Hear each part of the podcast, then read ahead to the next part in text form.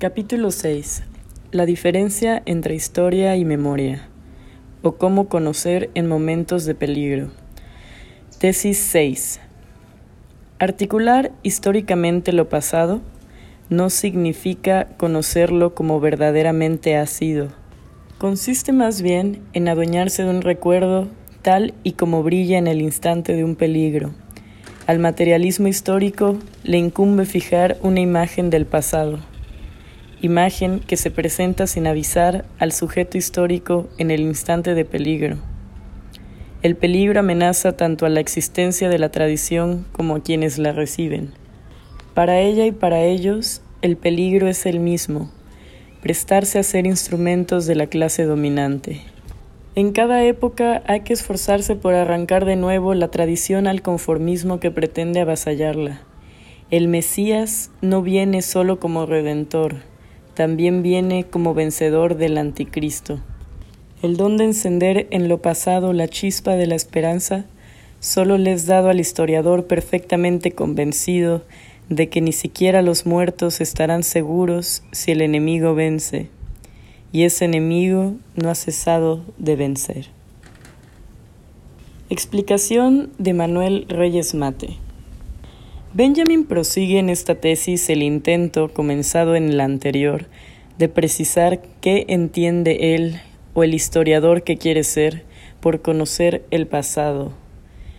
Dice literalmente que articular históricamente lo pasado, notemos el barroquismo de la expresión, algo infrecuente en el sobrio Benjamin, es decir, captar ese pasado fugaz desde un presente al acecho no significa reconstruir los hechos como realmente han sido por la sencilla razón de que ese pasado que ahora se nos presenta se hace presente por primera vez. Ese aspecto del pasado es nuevo y solo puede ser visto en este momento.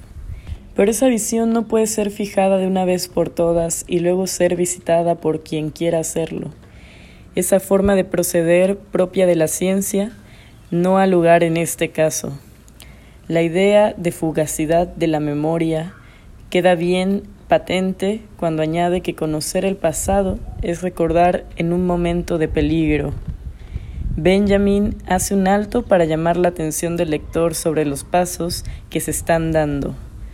Dice que el historiador formado en el materialismo histórico, es decir, el filósofo que entiende lo que él está contando en estas tesis, tiene que dominar la enseñanza sobre historia en esta singular escuela materialista. Ya he hablado de cómo hay que entender lo fino y espiritual. También he explicado cómo agudizar la mirada. Ahora aparece un nuevo elemento, la situación de peligro, que viene a precisar la respuesta que nos dábamos hace un momento cuando a propósito de la imagen del revelador fotográfico que veía más cuanto más potente era, nos preguntábamos qué es lo que agudiza la mirada del lector de un texto o del pasado. A las respuestas anteriores hay que sumar la de esta tesis que resume todas ellas. El peligro que amenaza al historiador que se adentre en esta aventura de articular históricamente lo pasado. También a cuantos como él sigan esa senda y no queda fuera de peligro lo que podríamos llamar la estrategia de transmisión de esos conocimientos de la que forman parte los testimonios del pasado o el tipo de análisis o categorías empleados para su valoración. ¿En qué consiste ese peligro? En ser reducido a instrumento de la clase dominante. Ir contracorriente no es fácil. Lo que se hace normalmente es acomodarse uno mismo y la cultura en la que se está inmerso a las circunstancias que mandan. Pero no se puede conquistar lo que aquí se propone, dar vida a un pasado muerto, si no se da antes la batalla contra los que nos han hecho creer que el muerto muerto está y no hay nada que hacer. Ahora bien, si uno tiene respeto por los muertos, si no está dispuesto a que tras la muerte física le sobrevenga también la insignificancia hermenéutica, que es como una segunda muerte, tiene que descubrir en el pasado la chispa de esperanza, es decir, tiene que buscar en el pasado la luz que dé sentido a lo que aparece inerte. El que esta operación sea tan peligrosa y resulte tan extraña es señal inequívoca de que el enemigo que mató una vez anda suelto. Apartado 2. Sentido y actualidad. Para que el pasado oculto se haga visible, hace falta un sujeto que sienta la necesidad de ser iluminado. Hemos visto cómo Benjamin trataba de explicar este mecanismo recurriendo a la imagen de la fotografía, a la inspiración que viene de fuera o a la figura del trapero. Ahora da un paso más o quizá quiera resumir todos esos tanteos con un nuevo concepto, la conciencia de peligro. Lo que pone al sujeto en disposición para la revelación del pasado es la conciencia de peligro. A ese modo de conocer el pasado desde la conciencia de peligro lo llama ahora memoria. La historia que escribe el historiador que él está tratando de formar a lo largo de estas tesis, que son como clases de un curso intensivo sobre cómo apropiarse del pasado, es una memoria. ¿Y qué le pasa a ese sujeto que al estar rodeado de peligros no hace historia como todo el mundo, sino que produce algo distinto, memoria? La historia que hace todo el mundo es o quisiera ser ciencia, es decir, pretende conseguir conocimiento de un pasado que está ahí y que por tanto no se inventa el historiador, que además puede ser captado o comprendido pese a la distancia y que finalmente puede ser comprendido por cualquiera si se molesta en repasar las explicaciones que se dan. Para Benjamin, un sujeto en peligro ve las cosas de otro modo. Analicemos qué es lo que está en peligro. Están en peligro quienes hoy recuerdan y la tradición que hay que recordar. ¿Por qué ha de estar en peligro alguien que recuerde el pasado y no lo está quien quiera hacer historia? ¿Y por qué está en peligro la existencia de lo que llama auténtica tradición, que tiene en cuenta el momento de ruptura en la transmisión y no lo está la tradición convención, que se imagina la relación entre pasado y presente como un continuum?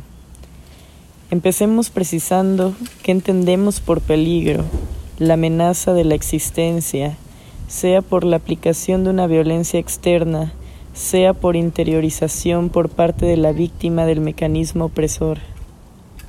Esa violencia amenaza al individuo singular, a todo un pueblo, a los contenidos que se quieren transmitir y a la tradición que los transmite. Para identificar quién o qué es lo que produce esa violencia amenazante, tenemos que pensar, por un lado, en el pacto Hitler-Stalin y por otro, en la estrategia oficial de los partidos comunistas y socialdemócratas. El pacto germano-soviético condenaba irremisiblemente a la desaparición a las víctimas del fascismo, porque se ataba las manos de la única fuerza que podía hacerle frente, el comunismo. Con el pacto empeoraba severamente el destino de los disidentes comunistas, que pasaban de las cárceles nazis, donde estaban por comunistas, a las soviéticas, por anti-estalinistas. Esa no era, sin embargo, la única amenaza. Había además que tener en cuenta la que provenía de las propias filas de la izquierda. Los camaradas rojos no podían tolerar que alguien de dentro cuestionara la estrategia del ejército rojo basada en un pseudoexamen de las leyes de la historia que hablaban de la inexorabilidad del triunfo sobre el capitalismo. Ni el fascismo ni el estalinismo podían tolerar una esperanza que cuestionara la estrategia oficial. Si los poderes fácticos representan una amenaza a la memoria, es porque la memoria es peligrosa. Consciente Benjamin del poder insuperable en ese momento del hitlerismo, y de que nada podía esperar de la izquierda porque había renunciado teórica y prácticamente a toda lucha, busca una razón para la esperanza en un lugar que uno y otro daban por irrelevante, el pasado de los vencidos. Benjamin recogía la antorcha encendida unos años antes por un profesor judío que moriría en el campo de Buchewald, Maurice Halbach. Él había convertido la memoria en resistencia a la barbarie, arrancando el pasado de las garras del tradicionalismo. La emancipación no tenía por qué identificarse exclusivamente con progreso esto es, con volver la espalda al pasado. Hay una memoria del pasado que puede ser progresista, siempre y cuando ese pasado no abrume o neutralice al sujeto, como ocurre con el tradicionalismo, sino que enriquezca el campo de inspiración y motivación del sujeto.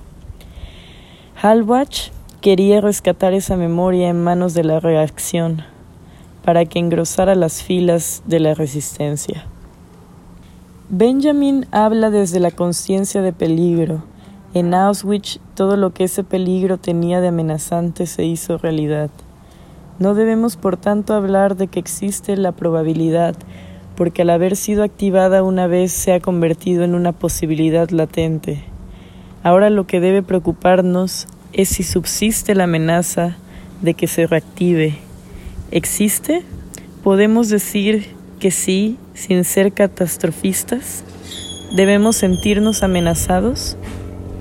Todo indica que vivimos otros tiempos y que lo más cercano al pacto Stalin-Hitler son las episódicas alianzas entre lo que queda del comunismo y la derecha para hacer frente a lo que queda del socialismo. Una broma.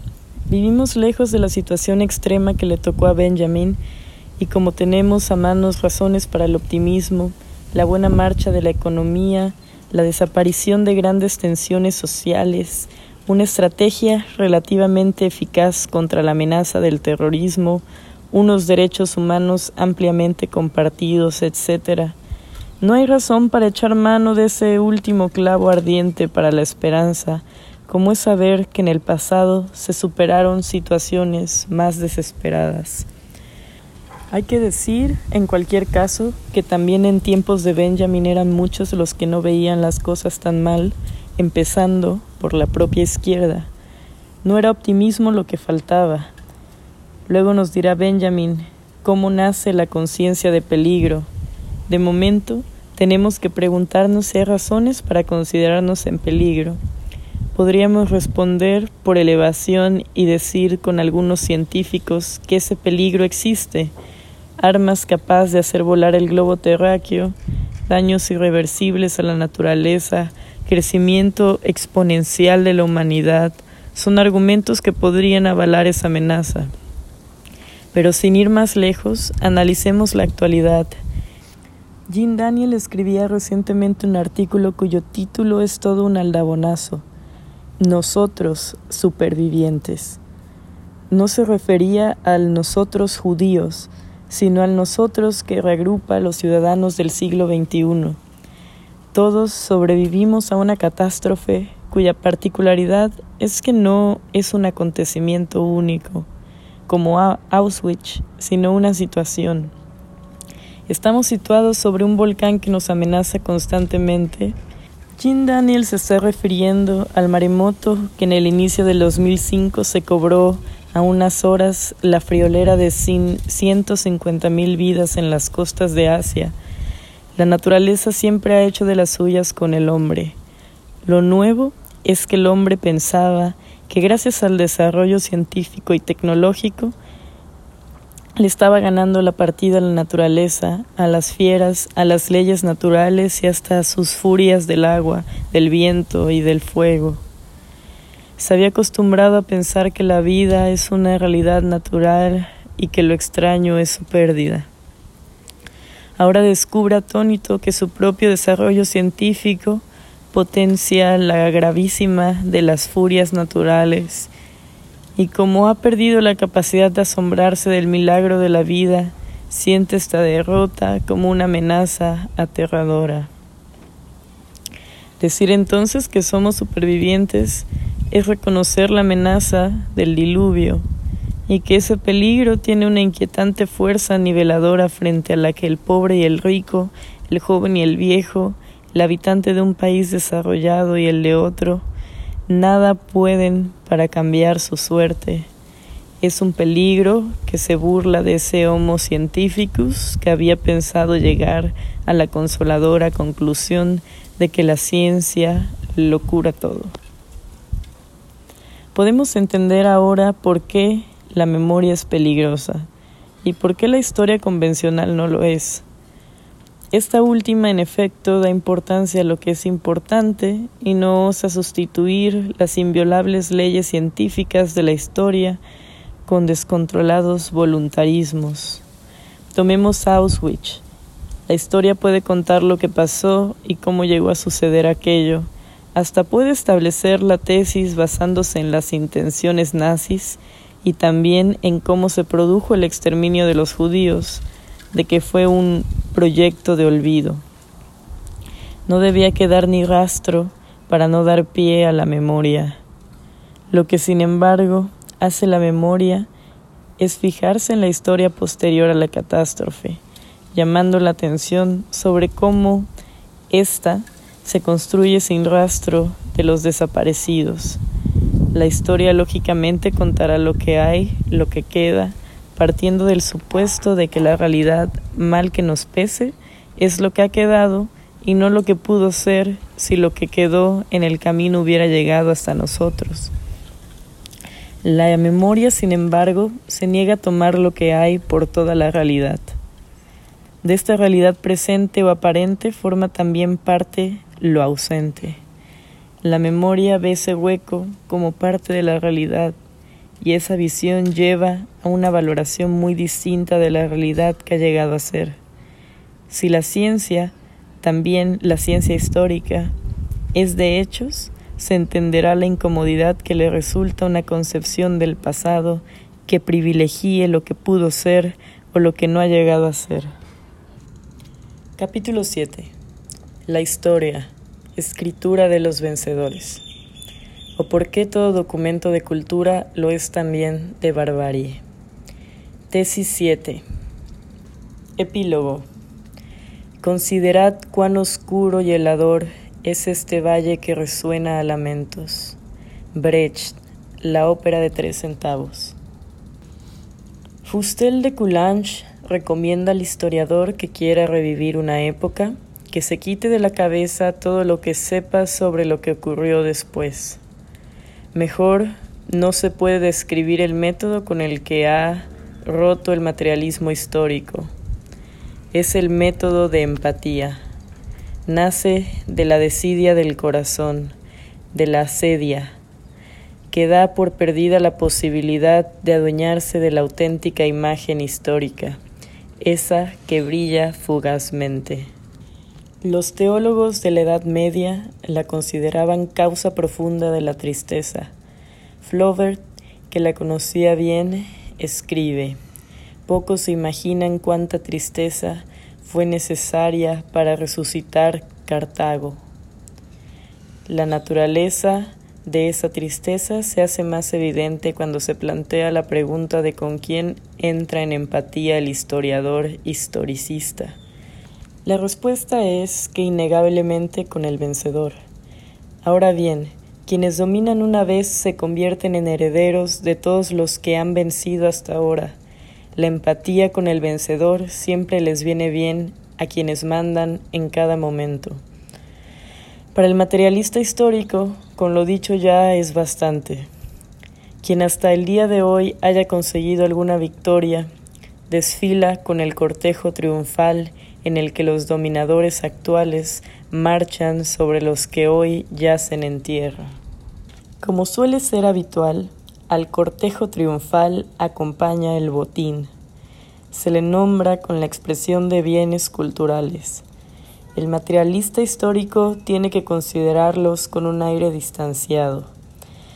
Todos los bienes culturales que él abarca con la mirada tienen en conjunto, efectivamente, un origen que él no puede contemplar sin espanto. Deben su existencia no solo al esfuerzo de los grandes genios que los han creado, sino también a la servidumbre anónima de sus contemporáneos. No hay un solo documento de cultura que no lo sea a la vez de barbarie.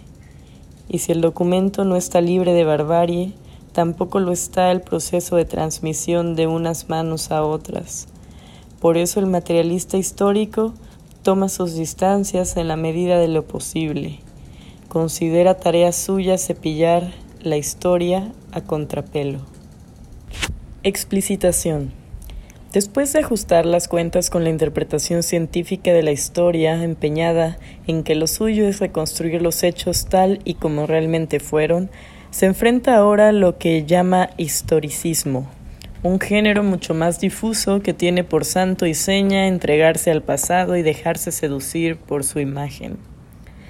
A esa seducción la llama él empatía entiéndase empatía del presente con el pasado, como si el conocer de la historia fuera la expresión de esa complicidad. Para llevarla a cabo, nada mejor que seguir el consejo de un historiador como Fustel de Coulanges, que recomienda desechar todo lo que uno ha ido aprendiendo del pasado y en su lugar estudiarlo fríamente como si la cosa no fuera con uno. Extraña empatía esta que salda con un trato frío el objeto del conocimiento histórico. La cosa se aclara si tenemos en cuenta que la frialdad significa indiferencia respecto a lo que los demás han ido diciendo sobre el particular, mientras que la empatía se refiere al pasado que queremos conocer. El favor lo tiene el pasado tal y como fue y no la imagen que de él hemos recibido. Esta empatía de apariencia tan poética encubre de hecho un vicio inconfesable, un pecado capital que los antiguos llamaban asedia y que hoy podemos traducir por abandono, desidia o pereza. Estamos hablando de la renuncia al esfuerzo que supone atrapar ese fogonazo del pasado que brilla en un instante y pasa fugazmente. Para lograrlo, el sujeto tendría que estar en forma y alerta como el enfermo a la hora de enfrentarse al momento de crisis de la enfermedad, como el deportista a la hora de batir su propia marca. La empatía es la renuncia a la elaboración del pasado. Estos historicistas, aunque vengan revestidos de mucha modernidad y mucha filosofía de la historia, son víctimas en el fondo de una enfermedad muy antigua que es la inapetencia de saber y el conformismo con lo que está a mano. Solo los que han hecho el esfuerzo de tomarse en serio lo oculto tras lo aparente saben lo que cuesta dar vida a ese pasado que se nos presenta como inerte y clausurado. Tenía razón Flaubert. Para dar vida a una ciudad destruida como Cartago, ha sido necesario empeñar todas las energías contra esos realistas que no dejan de decir que lo muerto, muerto está. Lo grave de la asedia no es solo dejar escapar la posibilidad de interpretar el pasado, creyendo que el sentido de un acontecimiento se agota en la forma en que se ha manifestado en la historia. Hay además otro aspecto mucho más preocupante, aspecto que se pone de manifiesto si analizamos cómo funciona la seducción del presente por el pasado. Lo que seduce del pasado al historiador actual es el brillo, lo que triunfó, es decir, empatizamos con el vencedor. Así reacciona el hombre en general. Ahora bien, al reaccionar así, al colocar el triunfo de ayer como el referente o la autoridad del conocimiento histórico, el historiador está haciendo suyo el punto de vista del vencedor de la historia y no el del vencido. Al privilegiar el punto de vista del vencedor, lo que está queriendo decir el historiador es que hay una continuidad entre el vencedor de ayer y sus interlocutores actuales. El historiador camina sobre un puesto social sólidamente instalado en la mentalidad contemporánea que el poder del dominador actual le viene de ser el heredero del triunfador de ayer y el vencedor de ayer busca unos herederos que reciban e incrementen, incrementen el patrimonio. La empatía refuerza en el orden del conocimiento la misma lógica que funciona en el orden económico. El sentido del presente está en esa tradición que une a los vencedores de ayer y de hoy. Todo eso no escapa al ojo del historiador formado en la escuela de Benjamin. ¿Qué es lo que él propone? De poco serviría hacer una historia desde los vencidos si ésta es tan particular como la de los vencedores. Lo que importa es una construcción de la historia que trascienda a vencidos y vencedores. De momento, basta señalar la mala universalidad del historicismo, porque es verdad que en él están presentes o representados los intereses y hasta los bienes de los vencidos. Pero como un botín que viene a engrosar el patrimonio de los vencedores, aunque ellos, es verdad, lo presentan como bienes culturales de la humanidad, Claro que si tenemos en cuenta cómo se ha formado ese patrimonio, nos llenamos de espanto porque vemos que una parte ha sido expropiada y otra creada por ellos mismos, pero sobre las espaldas de esclavos anónimos. De ahí que no haya un solo documento de cultura que no lo sea también de barbarie.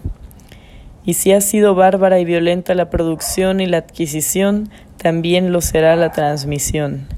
El historiador benjaminiano no puede entrar en ese juego, no puede hacer de la historia una escuela de transmisión de violencia.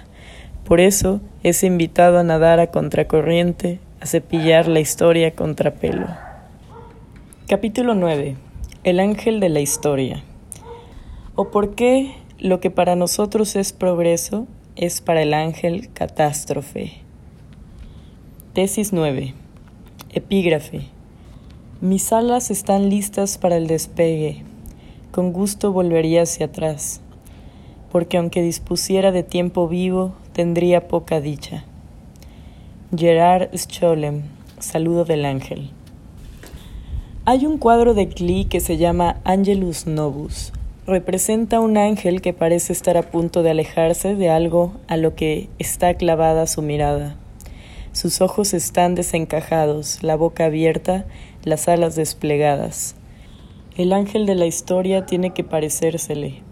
Tiene el rostro vuelto hacia el pasado.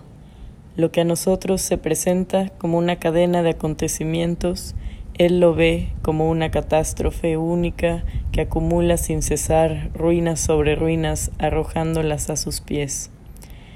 Bien quisiera él detenerse, despertar a los muertos y recomponer los fragmentos, pero desde el paraíso sopla un viento huracanado que se arremolina en sus alas, tan fuerte que el ángel no puede plegarlas.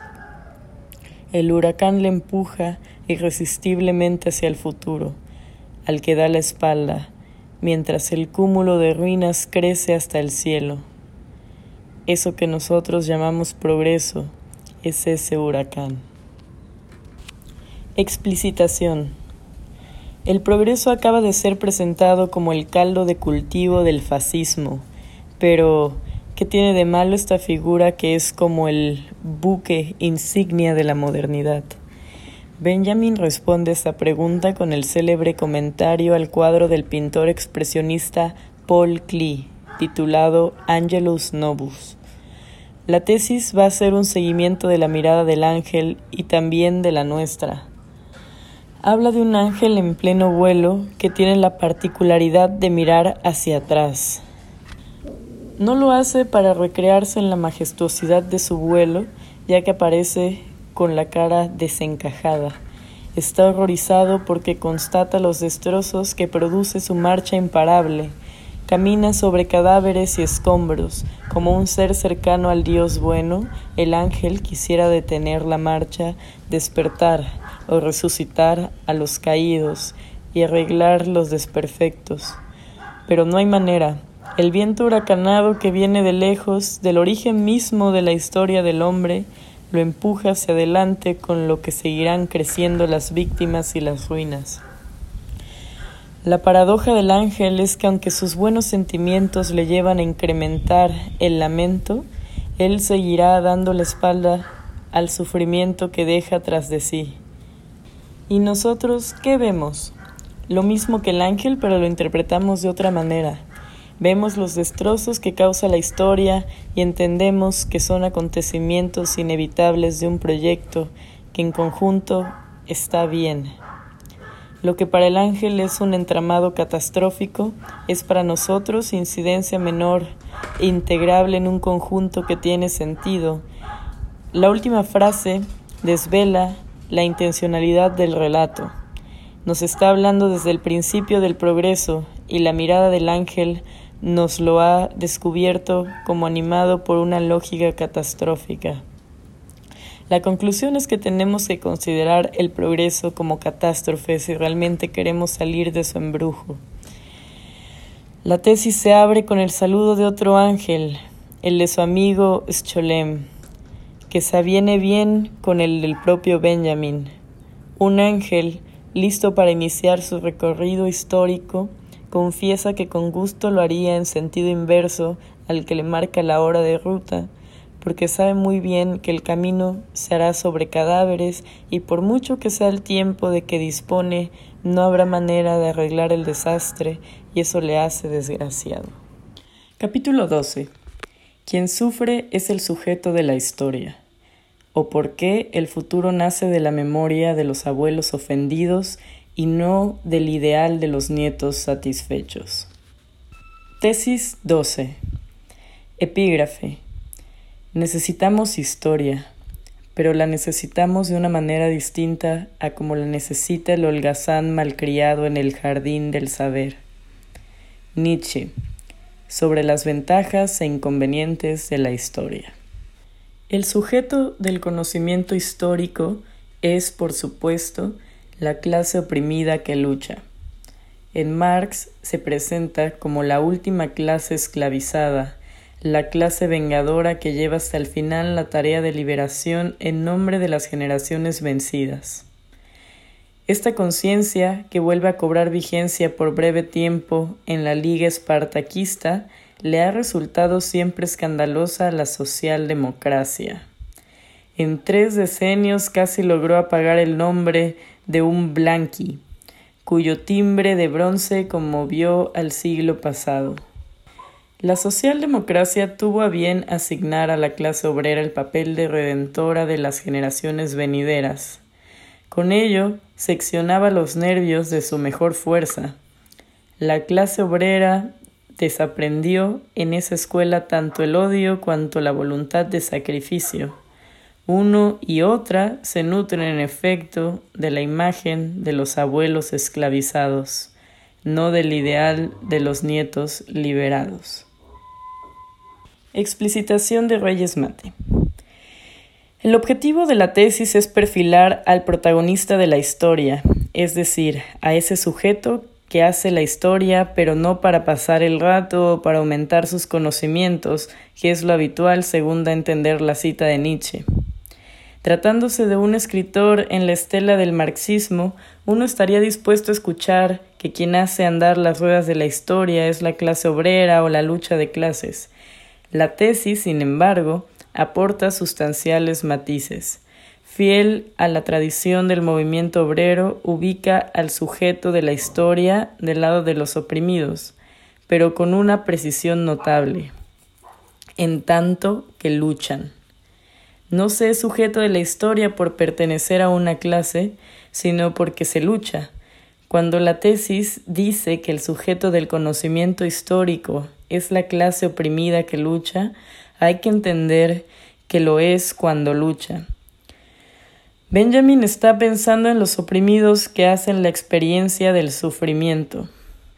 Estos nuevos sujetos de la historia son solidarios intergeneracionalmente, y así como los espartaquistas del siglo XX hacían suya la injusticia cometida al esclavo espartaco, de la misma manera la generación actual se solidarizaba con las causas de todos los espartacos que en el mundo han sido.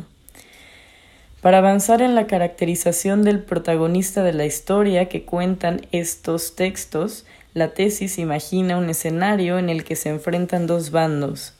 Por un lado, los representantes de esa conciencia crítica que nace de la experiencia del sufrimiento.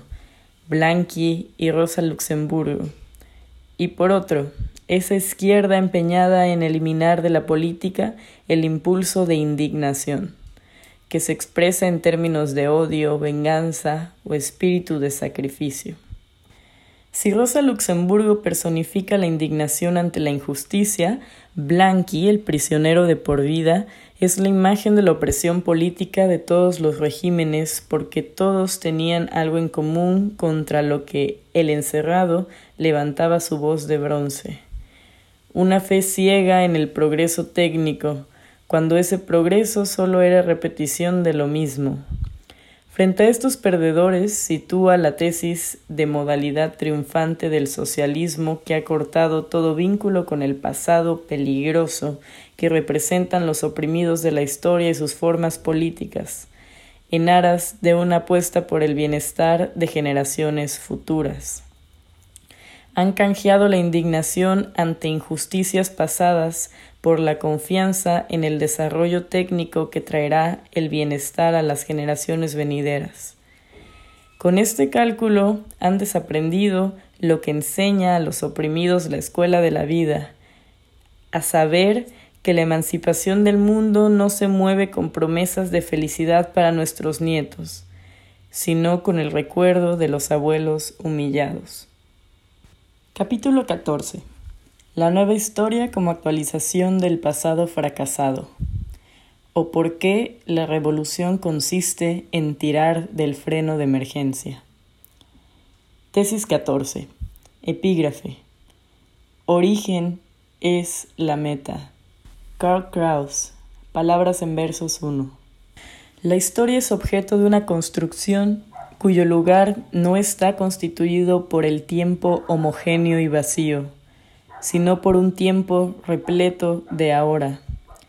Así, para Robespierre, la antigua Roma era un pasado cargado de ahora, que él arrancaba del continuum de la historia. La Revolución Francesa se entendía a sí misma como una Roma que retornaba. Citaba a la Roma antigua de la misma manera que la moda cita un traje de otros tiempos. La moda tiene buen olfato para detectar lo actual, sea cual sea el recoveco del pasado en el que esa actualidad se mueva. La moda es el salto del tigre al pasado, solo que tiene lugar en una arena en la que manda la clase dominante. El mismo salto, realizado bajo el cielo despejado de la historia, pasa a ser el salto dialéctico la revolución tal y como la entendió Marx. Explicitación de Reyes Mate. Preside esta tesis una frase enigmática de Karl Kraus, origen es la meta, que es, sin embargo, santo y seña del pensamiento benjaminiano. Es la fórmula que esconde su interés ilimitado por la memoria. La encontramos en su primera construcción filosófica dedicada al lenguaje. Ahí resulta que la verdad del lenguaje humano consiste en peregrinar a través de las palabras hasta dar con el nombre. Poner el nombre a las cosas era lo propio del lenguaje adámico, que el hombre perdió con su expulsión del paraíso por querer imponer como Dios el nombre en vez de escuchar como Adán el ser lingüístico de las cosas. La meta del lenguaje era ya llenarse de origen.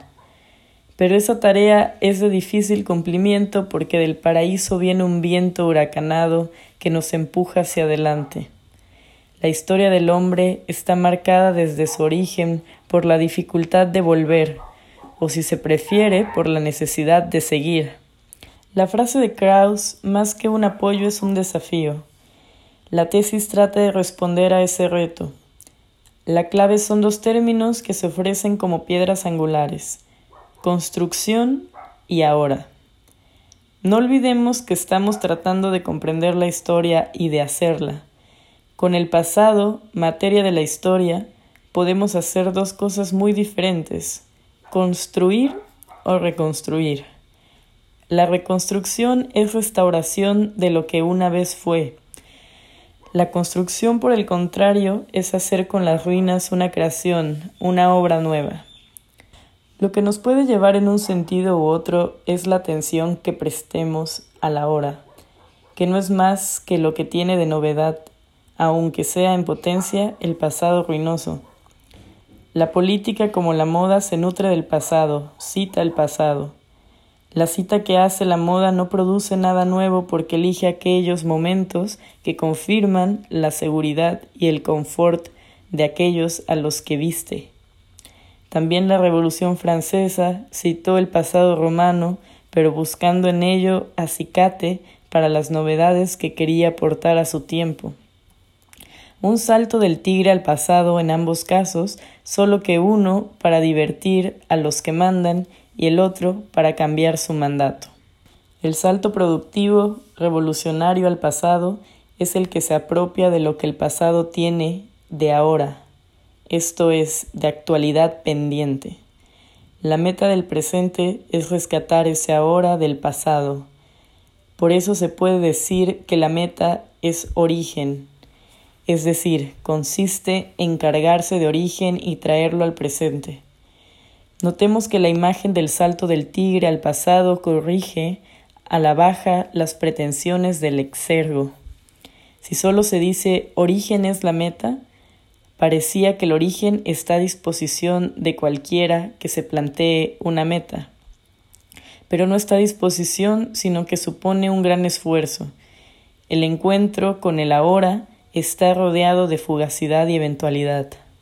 Si la sustancia de la meta que espera al hombre y a la historia consiste en recuperar todo el pasado, es decir, en rehacer todo el camino hacia atrás, hay que reconocer que al hombre solo le es dado dar un salto hacia atrás de vez en cuando. Todo el pasado frustrado es un clamor de esperanza. Pero al historiador solo le es dado escuchar los ecos que fugaz y ocasionalmente le llegan de ese valle de lamentos. La revolución que propicia Benjamin es así de modesta. Capítulo 15 la recordación como interrupción de la lógica dominante, o por qué los revolucionarios dispararon contra los relojes de París. Tesis 15. La conciencia de hacer saltar el continuum de la historia es propia de las clases revolucionarias en el momento de su acción. La gran revolución introdujo un calendario nuevo, el día con el que comienza un calendario oficia de compendio histórico acelerado. En el fondo, ese día es el mismo que vuelve siempre bajo la forma de días festivos que son días de recordación. Los calendarios no miden el tiempo como los relojes, son monumentos de una conciencia histórica de la que no queda en Europa la menor huella desde hace cien años. En la Revolución de Julio se registró un incidente en el que esa conciencia todavía se hizo valer. Al caer la tarde del primer día de lucha sucedió que en varios sitios de París, al mismo tiempo y sin previo acuerdo, se disparó contra los relojes de las torres. Un testigo ocular, que acaso deba su acierto a la rima, escribió entonces ¿Quién lo creyera? Se dice que indignados contra la hora, estos nuevos Josué, al pie de cada torre, disparaban contra los relojes para detener el tiempo. Explicitación de Reyes Mate. Esta tesis, como la anterior, gira en torno a la Revolución Francesa. La atención del historiador benjaminiano se fija en el pasado, en un determinado pasado, para que el historiador actual aprenda cómo debe comportarse en el presente, porque el centro de gravedad de esta tesis 15 es precisar cómo debe ser el sujeto de la historia.